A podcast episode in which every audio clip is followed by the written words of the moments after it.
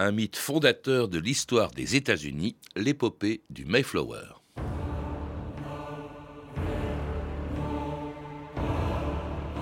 Une petite chandelle peut en allumer des milliers, et la lumière qui s'est allumée ici s'est diffusée sur toute notre nation. William Bradford, passager du Mayflower.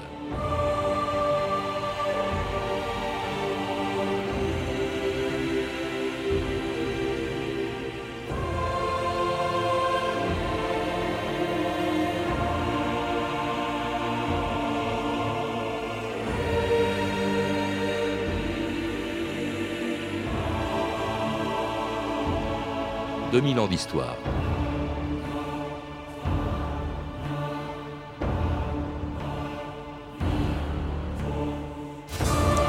Il s'appelait William Bradford, Samuel Fuller, Gilbert Winslow, William Button ou John Carver et faisait partie des 102 passagers d'un bateau dont tous les Américains connaissent le nom. Le Mayflower, qui le 6 septembre 1620 quittait le port anglais de Plymouth et mettait le cap sur le Nouveau Monde. Ces Pilgrim Fathers, ces pères pèlerins, comme on les appelle aujourd'hui aux États-Unis, n'ont pas découvert l'Amérique, ils n'en ont même pas été les premiers colons. Les Espagnols en Amérique du Sud, les Français au Canada, les Hollandais à New York et même d'autres colons anglais en Virginie l'avaient fait avant eux. Mais c'est pourtant leur histoire dont tous les Américains se souviennent aujourd'hui en fêtant tous les ans le Thanksgiving, ce jour d'action de grâce qui commémore la première récolte réalisée en Amérique par les passagers du Mayflower un an après leur arrivée dans le Nouveau Monde, le 9 novembre 1620. Oh Terre oh Terre Terre oh Quel relèvement Regarde sous le vent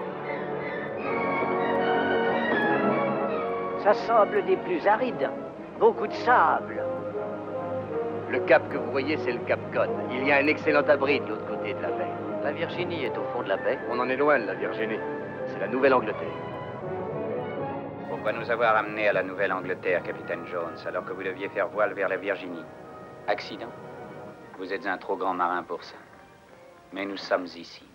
Et nous sommes décidés à rester.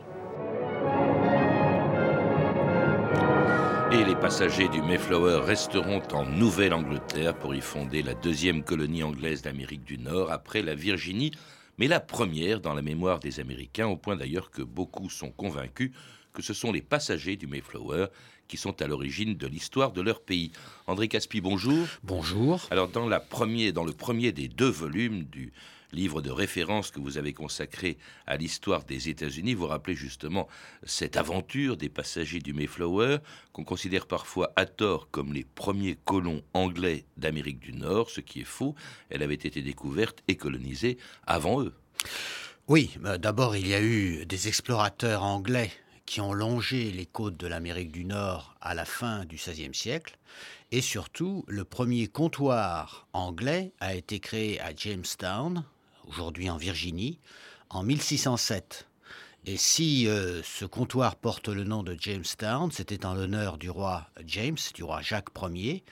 Et la Virginie, en même temps, euh, c'était une région qui rappelait euh, la reine vierge, c'est-à-dire Élisabeth Ier.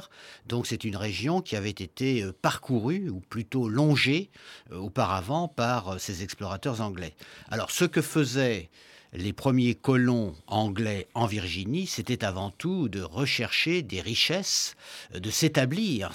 Ils créaient véritablement des colonies euh, d'exploitation pour euh, pouvoir gagner plus d'argent, pour être, devenir propriétaire, c'est-à-dire qu'ils faisaient du commerce. Et ce commerce était évidemment extrêmement difficile parce que dans un premier temps, ils ne savaient pas très bien comment s'adapter à ces nouvelles conditions. Il n'y a pas que les Anglais qui s'y intéressaient. En vous lisant, on apprend toute la liste des pays européens qui, qui ont longé, qui ont découvert, qui se sont installés en Amérique. Parmi eux, il y a un homme dont on oublie parfois le nom en France. Certes, il était italien, mais il travaillait pour le compte du roi de France François Ier. C'est celui qui a découvert le site de New York, c'était Jean de Verrazzane. Oui, alors est-ce qu'il a découvert le site de New York? Euh, C'est contestable parce qu'en en fait, il a découvert l'embouchure d'un fleuve que par la suite on a appelé l'Hudson. Et comme il a parcouru cette région, il l'avait baptisé la Nouvelle Angoulême, du nom de la maison à laquelle appartenait le roi François Ier, mais aucun Français ne s'est établi euh, dans cette baie.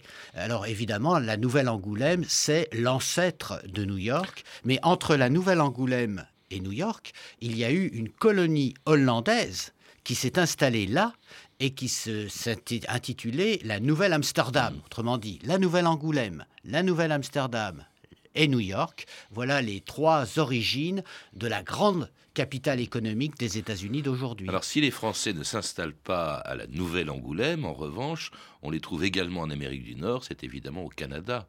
Alors on les trouve au Canada et il y a même eu une colonie euh, française en Floride une colonie huguenote, c'est-à-dire des protestants qui avaient quitté euh, la métropole pour s'établir de l'autre côté de l'Atlantique. Mais évidemment, euh, le terrain euh, favorable pour les Français, c'est le Canada, avec Samuel Champlain, notamment au début du, XVIIe siècle.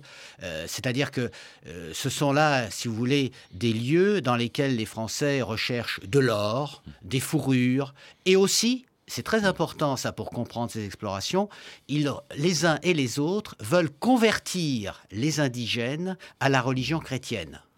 Et cela avant même que le Mayflower dont nous allons parler quitte le port de Plymouth en Angleterre le 6 septembre 1620 avec à son bord des passagers peu ordinaires, des puritains qui voulaient quitter l'Angleterre. Vous êtes sur le Mayflower? Je m'appelle Copping, second du Mayflower. Ces passagers vont sur le Mayflower? Oui. Une bande d'originaux Oui. Ils veulent prier comme ceci au lieu de faire comme ça.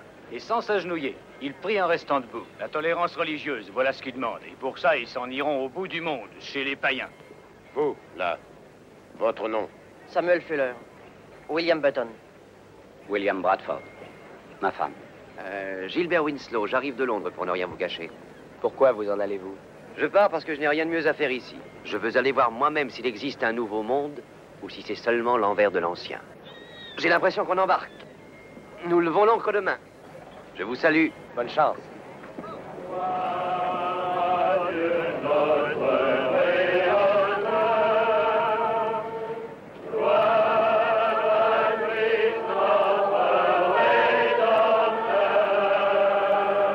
Ce qui fait l'originalité du voyage du Mayflower, André Caspi, ce n'est pas la traversée de l'Atlantique, il avait déjà été parcouru de nombreuses fois, euh, ils ne vont pas en Amérique pour y faire fortune, c'est leur euh, motivation religieuse, ce sont des puritains. Alors il faut peut-être rappeler de quoi il s'agit. On dit aujourd'hui que l'Amérique est puritaine et que ça vient du Mayflower, mais c'est quoi le puritanisme? Alors c'est un peu compliqué à expliquer, mais pour, aller, pour dire quelque chose de simple, disons que les puritains voudraient purifier, d'où leur nom, la religion euh, que pratiquent les Anglais, c'est-à-dire euh, l'anglicanisme. L'anglicanisme est le résultat d'un schisme qui a été euh, décidé par le roi Henri VIII dans la première moitié du XVIe siècle et qui tantôt s'est orienté vers un retour au catholicisme et surtout vers euh, le protestantisme, mais un protestantisme qui n'est pas euh, aussi calviniste que le souhaiteraient certains. Ce qui veut dire que les puritains euh, désirent mettre un peu plus de calvinisme dans le protestantisme, et il y a à l'intérieur de ce puritanisme deux tendances. Il y a ceux qui pensent que l'on peut réformer l'anglicanisme et que l'on peut en somme le rendre aussi pur que possible. Ce sont des optimistes, si vous préférez. Et puis il y a ceux qui disent non, l'anglicanisme, ça n'est pas possible, on ne peut pas se mêler aux anglicans, il faut s'en séparer, ce sont des séparatistes, et les pères pèlerins, ce sont des séparatistes, tandis que les puritains qui viendront ensuite sont des optimistes, les fameux hmm. optimistes que je mentionnais tout à l'heure, et qui croient à la possibilité d'une communion avec les anglicans. Et alors l'organisation de l'Église, dans un cas comme dans l'autre, est différente de ce qui se passe dans l'anglicanisme, c'est-à-dire que c'est une Église qui n'a pas euh, de, de, de hiérarchie, ce qui compte avant tout, c'est la congrégation, d'où le nom de congrégationaliste que l'on donne aux puritains, qui se distinguent des presbytériens. Et ce sont des gens euh, pour lesquels euh, ben, le, royaume de Dieu, il faut d'abord le, le bâtir sur terre. Ceux qui veulent fonder en Amérique, au fond, c'est une espèce de Jérusalem terrestre Alors c'est une Jérusalem terrestre et vous avez très bien euh, résolu le problème, si on peut dire, parce que les puritains qui viennent après les pères pèlerins, quelques années après, créent une ville qui s'appelle Salem. Et Salem, c'est en fait le diminutif de Jérusalem, c'est-à-dire qu'en fait, ils recréent sur la terre d'Amérique ce royaume de Dieu auquel ils aspirent. Et c'est ce qu'ils vont faire, donc sans savoir d'ailleurs que le capitaine du Mayflower, Christopher Jones, ne se dirigeait pas vers la Virginie, qui était leur destination initiale, mais à 200 km plus au nord, en Nouvelle-Angleterre. Voici notre première nuit en mer. Je commence à lier connaissance avec mes compagnons de voyage. Il est facile de distinguer les séparatistes de ceux qui partent faire du commerce ou tenter l'aventure. C'est peut-être à cause de la propreté et de la simplicité de mise des séparatistes qui ont fait de ces qualités un des éléments de leur religion. Ils ont édicté une maxime, en purifiant son corps, on purifie son âme, et cela les rend un peu fatigants. Les autres forment une troupe disparate, fermiers, tisserands, tailleurs, savetiers. Il y a aussi des commerçants qui ont eu la sagesse de pressentir les possibilités offertes par un nouveau monde. En dehors des enfants des colons, il y a les épaves de la rue, des orphelins sans foyer jetés à bord par le Lormer de Londres, je serai le premier à percevoir la terre. Qu'on me laisse ouvrir l'œil et le bon, et je serai le premier. Ce sera pareil au jardin de l'Éden. Il n'y avait pas que des puritains à bord du Mayflower, André Caspi. Non, il n'y avait pas que des puritains. Euh, exactement, ils sont 102 passagers, vous l'avez rappelé tout à l'heure. Sur ces 102 passagers, une soixantaine ne sont pas des pèlerins. C'est-à-dire que ce sont des gens qui euh, ont envie de changer d'air parce qu'ils euh, ne gagnent pas assez euh, bien leur vie en Angleterre, ils recherchent l'aventure, ils sont prêts à, à toutes les aventures d'ailleurs, et parfois ce sont des gens qui n'ont pas non plus une morale très élevée. Alors en revanche, les 40 puritains ou pèlerins, si vous voulez, qui sont à bord du Mayflower, eux, ils ont des convictions religieuses très solides. Ils sont d'ailleurs si solidement séparatistes que dans un premier temps, ils ont quitté l'Angleterre pour aller s'établir en Hollande. En Hollande, ils ont été relativement bien reçus, trop bien reçus, estiment-ils, parce que leurs enfants sont en train de s'assimiler et de devenir des Hollandais. Alors, les séparatistes de Hollande ne veulent pas rester en Hollande, ils décident de chercher un autre asile, et plutôt que de retourner en Angleterre, ils choisissent l'Amérique. C'est-à-dire qu'ils font escale en Angleterre à Plymouth.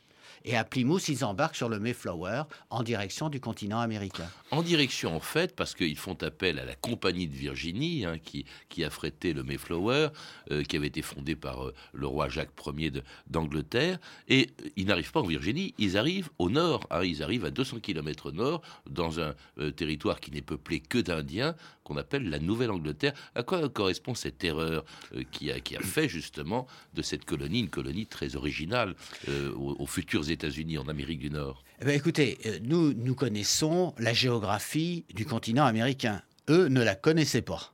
C'est-à-dire qu'on ne savait pas du tout quelle était l'étendue du continent. Euh, s'il y avait un océan de l'autre côté à des milliers de kilomètres, ça on l'apprendra euh, plusieurs siècles après. Euh, ce que l'on sait simplement au début du XVIIe siècle, c'est qu'il y a un nouveau continent et que ce nouveau continent offre euh, des possibilités euh, assez vagues. Hein. On ne sait pas très bien quelles sont ces possibilités, mais on y croit. Or, les États se disputent la possession de ces continents. Il y a quatre États qui se, le, les disputent, c'est-à-dire l'Angleterre, la France, la Hollande et l'Espagne. Bon. Alors, le roi d'Angleterre pense... Le Portugal aussi. Oui, le Portugal, mais enfin, c'est tout à fait au sud et c'est mm. relativement marginal. Mais euh, le roi d'Angleterre estime que la possession de, des côtes d'Amérique du Nord lui revient au moins à l'exclusion du Canada et à l'exclusion de la Floride, puisque la Floride est encore aux mains des Espagnols. Alors il attribue ces terres à des compagnies des compagnies privées qui sont prêtes à investir, c'est-à-dire à envoyer des colons, à condition que ces colons travaillent sur place et remboursent ceux qui ont investi des capitaux. Alors il y a la compagnie de Virginie. La compagnie de Virginie, euh, contrairement à son nom, ne se limite pas à l'État de Virginie aujourd'hui. Euh, elle s'étend beaucoup, un peu plus au nord. Elle va pratiquement jusqu'à la latitude de New York. Ce qui veut dire que la compagnie de Virginie a donné euh, l'autorisation à ces séparatistes de s'installer dans le nord de, son domaine. Et une erreur de navigation a fait que le bateau, au lieu d'arriver là, arrive beaucoup plus au nord, dans une partie qui ne relève pas de la compagnie de Virginie, et par conséquent qui n'est pas incluse dans euh, l'accord qui a été signé avec cette compagnie et avec les séparatistes. De là, évidemment, la nécessité de prendre des précautions pour établir un gouvernement qui soit conforme aux souhaits des, pères pèlerins. Alors ils arrivent à Cape Cod, hein, c'est dans l'actuel Massachusetts. Cape Cod, c'est le cap de la morue parce qu'il y avait des pêcheurs aussi qui croisaient au large, et c'est le nom qu'ils ont donné. Et puis, euh, au-delà de Cape Cod, dans la baie, ils s'installent à New Plymouth. Hein, ils venaient de Plymouth, ils créent une New Plymouth, comme d'ailleurs il, y a une nouvelle euh, Angleterre. Et alors, dans des conditions extrêmement difficiles, puisqu'il n'y a pas encore de colonie européenne. Vous dites même, André Caspi, que la moitié des passagers sont morts la première année, même pendant le premier hiver. C'était très fréquent. C'est vrai à Cape Cod, mais c'est vrai aussi en Virginie. C'est-à-dire que les premiers colons ont beaucoup de difficultés à s'adapter aux conditions nouvelles. Euh, prenons le cas des pères pèlerins qui arrivent au Cape Cod. Ils ont des fusils, ils ne savent pas s'en servir. Ils découvrent une terre qui est particulièrement euh, aride, euh, difficile en somme à, faire produire. Et puis, il y a les voisins, c'est-à-dire les Indiens. Est-ce que, les Indiens seront favorables? Est-ce qu'ils seront défavorables? Ça, on le verra ensuite. Mmh. C'est-à-dire qu'ils ont tout à découvrir. Et du fait qu'ils ont tout à découvrir, ils ont aussi euh, à manger. Il faut, il faut manger. Manger comment? Alors, euh, il y a les provisions qui ont été transportées par le, par le bateau, mais ça ne suffit pas. Il faut produire. Et là, euh, pendant toute une année, eh bien, les pères pèlerins peinent et, et beaucoup d'entre eux meurent. J'ajouterais d'ailleurs, si vous le permettez, qu'on meurt aussi beaucoup sur les bateaux. Parce que vous avez rappelé, à juste titre, que le Mayflower avait quitté l'Angleterre le 16 septembre, il arrive le 9 novembre, 64 jours de navigation. 64 jours de navigation sur un navire qui fait 180 tonneaux. Et si on se rappelle que parfois cela dépasse encore les deux mois, euh, il n'est pas étonnant que souvent 10% euh, des passagers n'arrivent pas à destination. Vous avez évoqué les, Indiens, André Caspi. Il s'agit d'une tribu qui s'appelait les Wampanoag, avec un sachem, un grand chef qui s'appelait Massasoit. Et en fait, les rapports ont été très bons au début, au point que les Indiens ont aidé ces pères pèlerins à s'installer, à semer, etc. Et que c'est avec eux, en leur compagnie, que les passagers du Mayflower, après leur première récolte, après l'été de 1621, eh bien, partagent ce qui est une fête nationale aux États-Unis, le Thanksgiving. Rappelez-nous ce que c'est, mais c'est un jour très important aujourd'hui encore pour les Américains. C'est-à-dire qu'en fait, c'est une fête d'action de grâce. Thanksgiving, c'est exactement la, la signification du mot. Euh, action de grâce, on remercie Dieu d'avoir permis à la colonie de survivre pendant un an et d'avoir trouvé les moyens de continuer à, à, vivre euh, au milieu de ces conditions aussi euh, difficiles que celles du Massachusetts de l'époque. Alors les Indiens, en, effet, ont aidé les colons, c'est-à-dire ils leur ont fait découvrir euh, des plantes nouvelles, ils, les ont initiés aux, variations du climat. il y a une nécessité, si vous voulez, de prendre contact avec les indigènes. Et d'ailleurs, euh, les pèlerins sont eux-mêmes très soucieux de leur rapport avec les Indiens parce qu'ils veulent aussi les convertir. C'est-à-dire qu'il y a un échange. Euh, je te montre comment on cultive la terre, mais moi, je vais te montrer comment on cultive ton âme. Mmh. Alors justement, ils s'installent, ils installent leur communauté, lui donnent une constitution, ce contrat donc euh, qui avait été conclu au moment entre eux, d'ailleurs au moment où ils débarquaient en Nouvelle-Angleterre en 1620 et dont on dit d'ailleurs parfois qu'il a inspiré la constitution des futurs États-Unis, ce qu'on appelait la convention du Mayflower, le Mayflower Compact. Quel est aujourd'hui le danger qui nous menace? La disette, les bêtes féroces, les sauvages? Non. Le grand danger qui nous menace est un possible désaccord. Nous arrivons dans un territoire vierge. Il est possible ici de réviser les anciennes institutions et d'ériger un nouveau système dont la perfection et l'excellence jusqu'ici inconnues conviendraient à notre communauté naissante. Signons la convention du Mayflower que voici, prouvant notre volonté, indépendamment de notre condition passée comme de notre religion, de constituer un bloc politique homogène et de respecter toutes les lois promulguées par nos délégués pour notre commune sauvegarde. C'est cela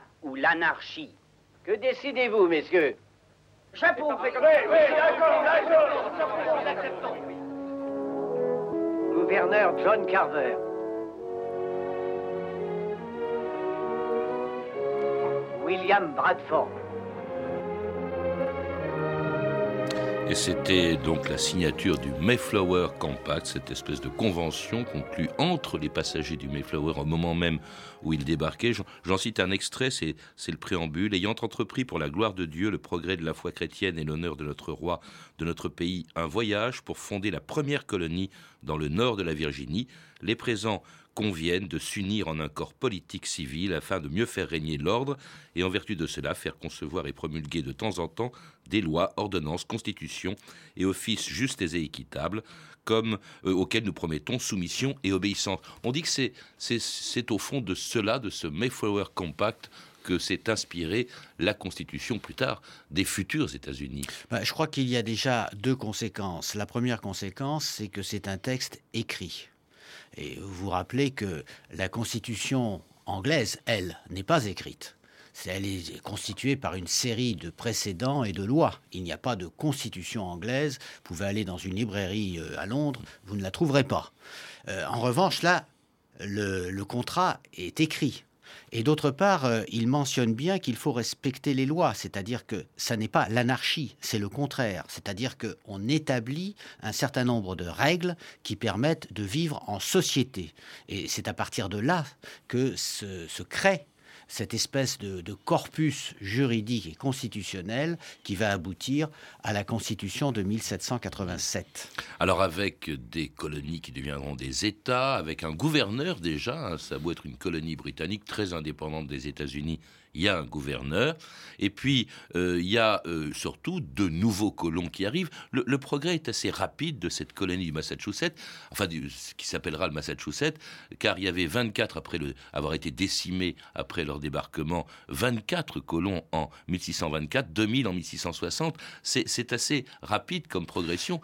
Oui? Oui, mais c'est-à-dire qu'en fait, euh, ce ne sont pas exactement les mêmes. Hein. Je veux dire par là que les séparatistes, les pères pèlerins, euh, disparaissent petit à petit.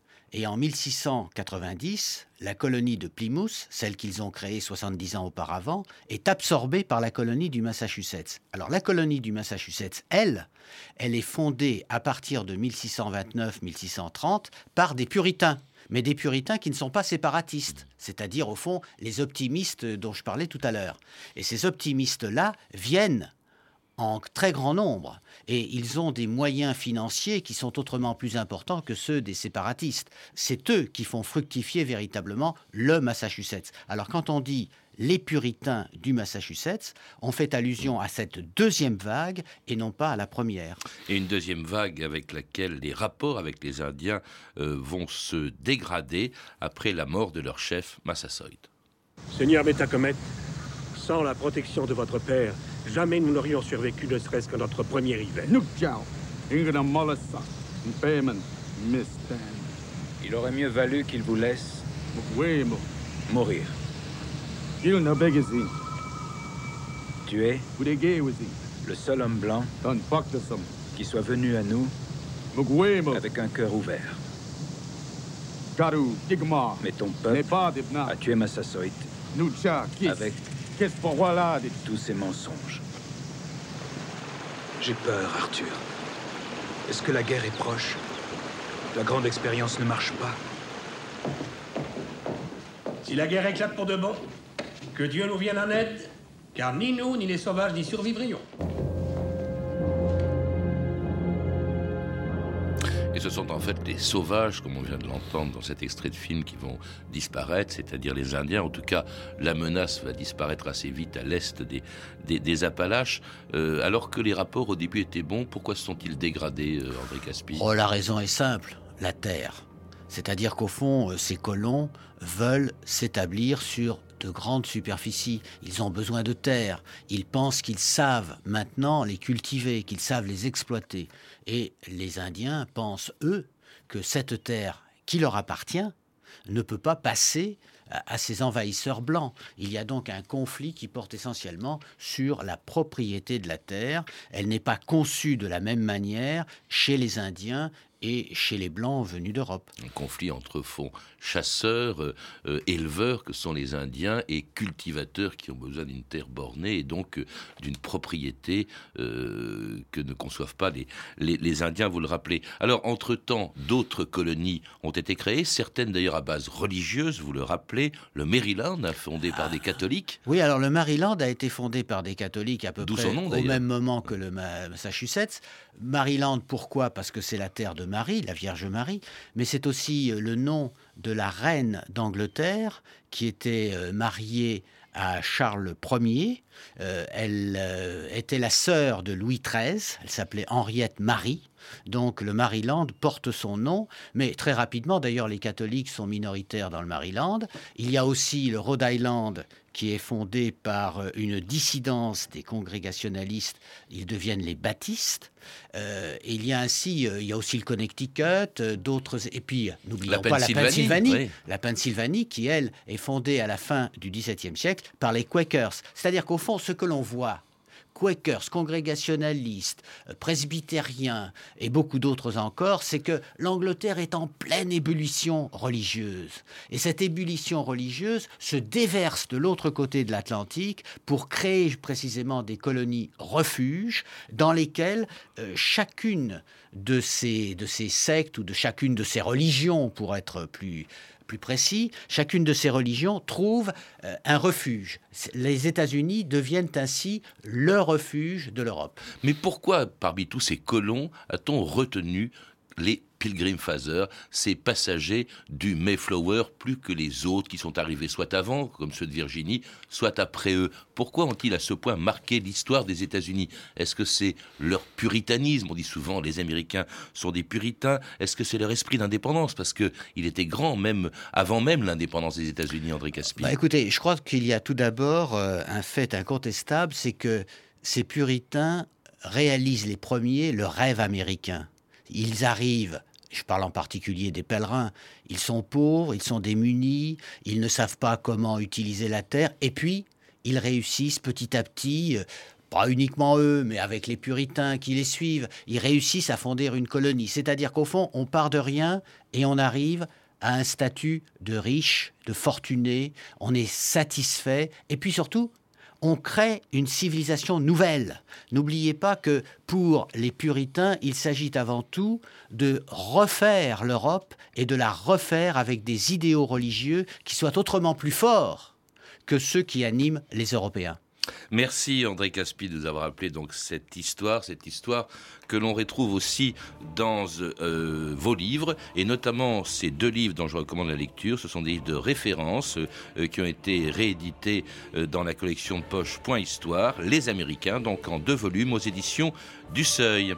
À lire également Le Mayflower, l'Odyssée des Pères pèlerins et la naissance de l'Amérique de Nathaniel Philbrick, un auteur euh, américain, et qui vient d'être publié aux éditions Jean-Claude Lattès. Et également un autre livre, Naissance de l'Amérique du Nord, les actes fondateurs, un ouvrage collectif publié aux éditions Les Indes savantes.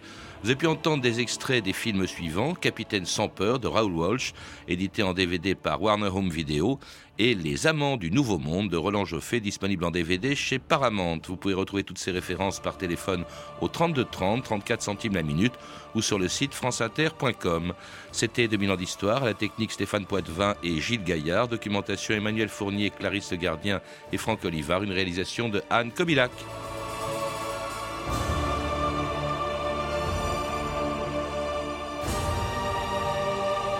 Demain, dans 2000 ans d'histoire, l'organisateur d'un attentat qui a failli tuer Hitler en juillet 44, Klaus von Stauffenberg, incarné par Tom Cruise dans le film Walkyrie, qui sort demain dans les salles.